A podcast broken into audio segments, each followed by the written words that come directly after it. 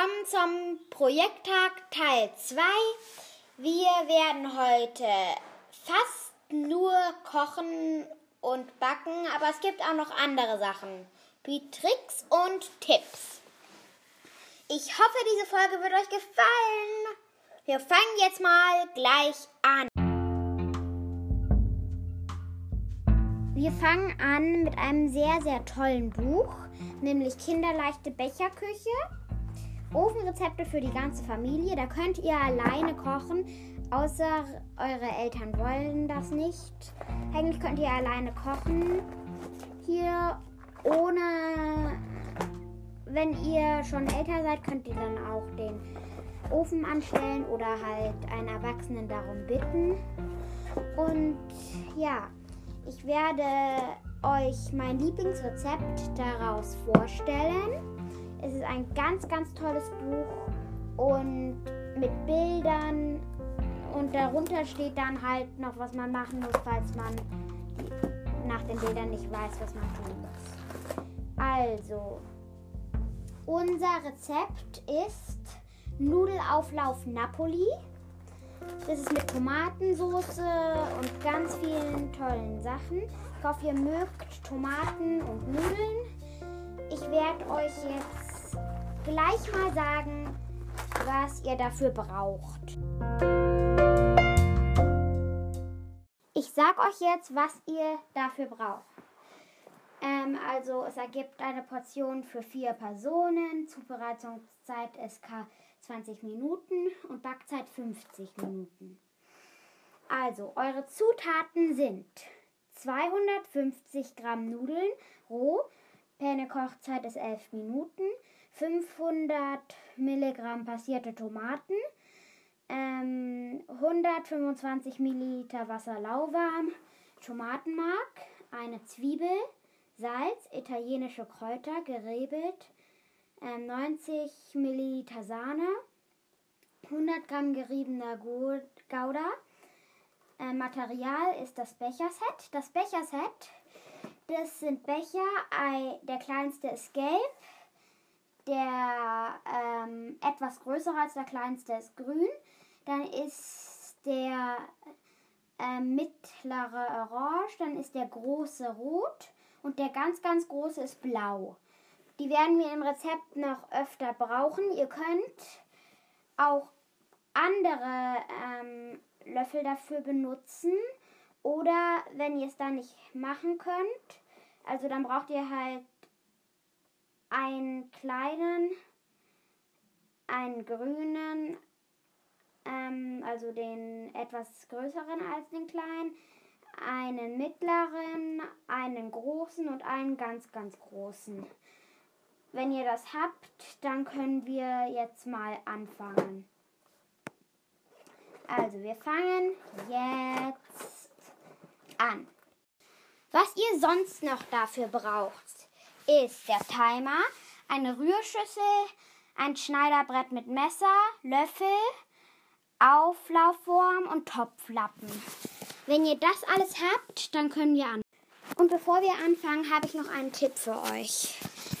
Falls ihr solche Löffel, wie ich euch gesagt habe, nicht habt, dann könnt ihr auch, dann müsst ihr zwar gucken, dass ihr das genau macht, aber ihr könnt dann auch ähm, halt für einen ganz großen Löffel zum Beispiel, nehmt ihr dann ein paar kleine Löffel, damit es einen großen Löffel ergibt von der Sache. Okay? Ich hoffe, dass dieser Tipp euch weitergeholfen hat. Ich glaube, ihr seid mit den Schritten noch nicht ganz fertig. So schnell kann auch keiner mit dem Kochen fertig werden. Deshalb werde ich euch noch ähm, ungefähr so zehn Witze vorlesen. Und danach geht es weiter mit dem Podcast. Und ihr könnt auch an, aufhören, ihn euch anzuhören, wenn ihr kocht weil er ja nicht live ist. Und ja, jetzt lese ich mal. Die Lehrerin hat Peter zum Psychologen geschickt, weil er Fußball mag. Aber deshalb brauchst du nicht zu mir kommen, sagt der Psychologe. Ich mag ja auch Fußball. Das ist prima, ruft Peter überglücklich. Ich mag am liebsten angebraten, schön knusprig, klein geschnitten und mit gelben Bohnen. Kommt Peter am letzten Schultag nach Hause. Papa, schau dir bitte mal dieses Zeugnis an. Vater ist ja unter aller Sau. Schämst du dich nicht dafür? Peter, wieso ich? Das habe ich auf dem Dachboden gefunden. Es ist ein altes von dir. Der Naturkundelehrer erklärt, merkt doch, doch endlich, Kälte zieht sich zusammen und hitzt dehnt sich aus. Wer kann mir ein Beispiel geben? Ja, Justus, bitte. Justus, die Winterferien dauern nur zwei Wochen, die Sommerferien dauern sechs. Bob wirft sein Pausenbrot aus dem Fenster. Der Lehrer fragt, war das mit Absicht? Nein, Bob, nein. Mit Käse. Der Lehrer, Bob, nenne mir bitte vier Tiere. Bob, Kätzchen, Hündchen, Vogel, Vögelchen und Mäuschen. Lehrer, Bob, jetzt lass doch mal das Chen am Ende des Wortes weg und nenn mir vier Tiere. Bob, Bob okay. Eichhörn. Ja, bei manchen Wörtern ist das nicht so gut und bei manchen Wörtern schon. Also, ich hoffe, dass ihr bald mit eurem Gericht fertig seid und dass es euch schmecken wird. Ich mache jetzt auf jeden Fall weiter den Podcast und ihr könnt ihn euch dann anhören. Also, ich sag's nochmal. Ihr braucht dazu, ihr braucht dazu Becherset, Timer, Rührschüssel, Schneiderbrett mit Messer, Löffel, Auflaufform und Topflappen. Ich werde jetzt mal das Rezept sagen. Das Rezept geht so. Schritt 1. Die Zwiebel schälen, in kleine Würfel schneiden und in die Schüssel geben. Schritt 2. Zwei blaue Becher passierte Tomaten hinzufügen. 3. Einen roten Becher lauwarmes Wasser in die Schüssel gießen. 4. Drei orangenfarbene Becher Sahne hinzufügen. 5. Einen gelben Löffel Salz in die Schüssel streuen, also der ganz kleine, der gelbe, einen grünen Löffel italienische Kräuter in die Schüssel geben, also einen etwas größeren als gelb, fünf grüne Löffel Tomatenmark hinzufügen und alle Zutaten mit dem Löffel verrühren. Dann drei blaue Becher rohe Nudeln in die Schüssel geben, Soße mit den Nudeln verrühren, den Backofen auf 180 C Ober-Unterhitze vorheizen, die Nudelmasse in die Auflaufform geben, einen blauen Becher geriebener Käse auf die Nudelmasse streuen, die Auflaufform mit den Nudeln auf dem Backgitter in den Ofen schieben, den Timer auf 50 Minuten einstellen. Wenn der Timer ertönt, die Form mit dem gebackenen Nudelauflauf mit Topflappen aus dem Ofen nehmen. Fertig. Also, ihr könnt euch das jetzt nochmal anhören, damit ihr die Schritte befolgen könnt. Ähm, ihr könnt jetzt so lange mir zuhören, wie ich mein, also wie ich meine Tipps und Tricks für euch ähm, euch sage und dann äh, könnt ihr mir, wenn ich euch meine E-Mail-Adresse gesagt habe, davon schicken, wie er geworden ist und ihr könnt auch zuhören, welche Tipps ich gemacht habe, während ihr kocht. Und ja, ich hoffe, euch schmeckt es dann. Und ich hoffe, ihr mögt den restlichen Podcast. Am Ende wird es dann auch noch eine Nachspeise geben. Also als so ein Kuchen oder sowas. Ich werde jetzt mal mit den Tipps und Tricks von dem Buch Löwenzahn Peter Lustigs Forschertipps Farben und Formen, spannende Experimente zum Ausprobieren. Und ich hoffe, ihr mögt die Experimente. Ich fange damit jetzt an. Und ihr könnt die Schritte davon befolgen, wie ihr wollt. Ihr könnt auch nur zuhören. Unser erstes heißt Mischfarben. Du brauchst dafür einen Pinsel, einen Tuschkasten, ein Blatt weißes Papier, ein Glas Wasser, einen kleinen Teller. Und so wird's gemacht. Also aus drei macht mehr. Wie geht das? Und so wird's gemacht. Wollen wir doch mal sehen, welche Farben sich aus unseren drei Grundfarben Gelb, Rot und Blau mischen lassen. Dazu nimmst du dir einen Pinsel, ein weißes Blatt Papier und drei Farben Gelb, Rot und Blau. Wichtig ist, dass du die Farben etwas dicker aufträgst, damit du sie noch weiter verwenden kannst. Mische jetzt drei Farben untereinander, also gelb mit rot, gelb mit blau und blau mit rot. Mischen kannst du sie entweder direkt auf dem Papier oder auf einem extra Teller. Du erhältst so die Farben Orange, Grün und Violett. Das war die erste Stufe, denn jetzt kannst du immer so weitermachen und die eben gemischten Farben untereinander mischen. Also Orange mit Grün oder Grün mit Violett. Du kannst aber auch deine drei Grundfarben mit den Mischfarben mischen, beispielsweise Gelb mit Violett. Du kannst der Reihe nach alles durchprobieren und so herausbekommen, aus welchen Farben eine andere Farbe gemischt werden kann. Warum ist das so? Die Grundfarbe Farbe Rot und Blau brauchst du immer zum Malen, denn sie kann, können nicht aus anderen Farben gemischt werden. Außerdem wirst du feststellen, dass du die Farbe Weiß niemals mischen kannst.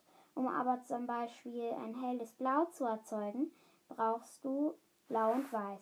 Deshalb solltest du in deinem Tuschkasten immer auch Weiß haben. Der Farbkreis besteht im Wesentlichen aus sechs Farben. Rot, Orange, Gelb, Grün, Blau und Violett. Zwischen den Grundfarben Rot, Blau und Gelb befindet sich die Mischfarben Orange, Grün und Violett. Damit liegen sich Rot und Grün, Gelb und Violett, Blau und Orange einander gegenüber. Diese Farbenpaare nennt man komplett, kompletten Färben. Sie bilden einen sogenannten Kontrast und passen nicht so gut zueinander, während nebeneinander liegen Farben miteinander Harmonie, also gut zusammenpassen. Ich hoffe, ihr konntet das gut erledigen, denn jetzt kommt noch ein Trick. Der ist richtig schwer, der Trick. Und er dauert 45 Minuten. Also, du brauchst dafür verschiedene Pastelkreiden, Aquarellfarben, einen Pinsel, farbigen Aquarellpapier, gut sind auch Schmiergelpapier, pa Bastelpapier oder Tonpapier. Eigentlich kannst du jedes raue und fettfreie Papier nehmen ein Glas Wasser, Wattestäbchen, ein Tuch zum Abwischen des Pinsels und Haarspray. Und so wird's gemacht. Als erstes zeichnest du mit dem Bleistift etwas vor bzw. ein Schmetterling und Blümchen. Achte darauf, nicht zu fest aufzudrücken, denn sonst kannst du die Vorzeichnungen später nicht mehr wegradieren. Jetzt kannst du mit der Pastelkreide die Umrisse des Schmetterlings und der Blume nachmalen. Die Zwischenräume kannst du mit wässrigen Aquarellfarben oder Pastelkreide ausfüllen. Probiere auch aus, wie es aussieht. Wenn du zwischendurch weiße Stellen lässt, wenn du nun die Pastelkreide mit einem Wattestäbchen verwischst, vermischen sich die einzelnen Farbtöne. Wenn dein Bild fertig ist, pustest du die Pastelkreidbrösel von deinem Papier zum Schluss kannst du dein fertiges Bild mit Haarspray besprühen. So bleiben die Pastelkreiden besser auf dem Papier haften und dein Bild hält ganz lange. Ich hoffe, die zwei Experimente haben euch gefallen. Wir werden nämlich gleich das nächste machen. Und genau jetzt werden wir das nächste. Mit den Experimenten war es schon fast. Es kommen noch ein paar, aber davor möchte ich gerne meine zwei Filmtipps sagen. Also es sind eigentlich Folgen, keine Films. Das erste ist das magische Kochbuch, das kennt ihr ganz bestimmt. Und das zweite ist Nailed It. Das gibt es auf Deutsch, auf Englisch und auf Deutsch übersetzt. Und im magischen Kochbuch geht es um ein Kochbuch und das ist magisch. Und bei Nailed It geht es um Bäcker. Und diese Bäcker, die sollen immer ganz besondere, richtig, richtig schwere Torten machen. Die sehen danach aber richtig schlimm aus. Also so, als wäre jemand draufgestiegen. Und da kann man lachen und es ist ein Wettbewerb, wer gewinnt. Und hat die beste Torte. Und ja, es ist eine sehr schöne Show. Ich hoffe, wenn ihr sie ausprobiert, habt ihr Spaß daran, sie anzusehen.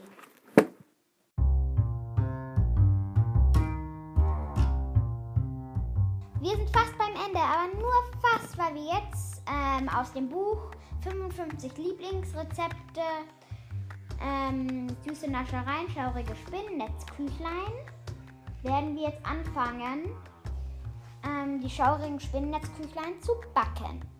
Wir fangen jetzt an. Ich sage euch, was ihr braucht und was ihr machen müsst. Vorbereitung 30 Minuten. Backzeit 15. Für K 16 Stück.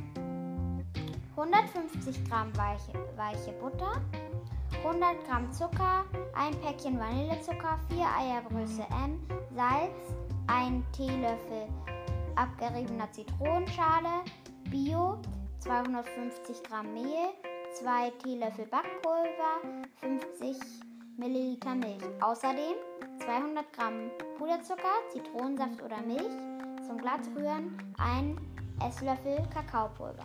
Wir fangen jetzt an mit Schritt 1. Backofen auf 200 Grad, Umluft 180 Grad, vorheizen. Butter schaumig rühren. Mit Zucker, Vanillezucker, Eiern, eine Prise Salz und Zitronenschalen verrühren.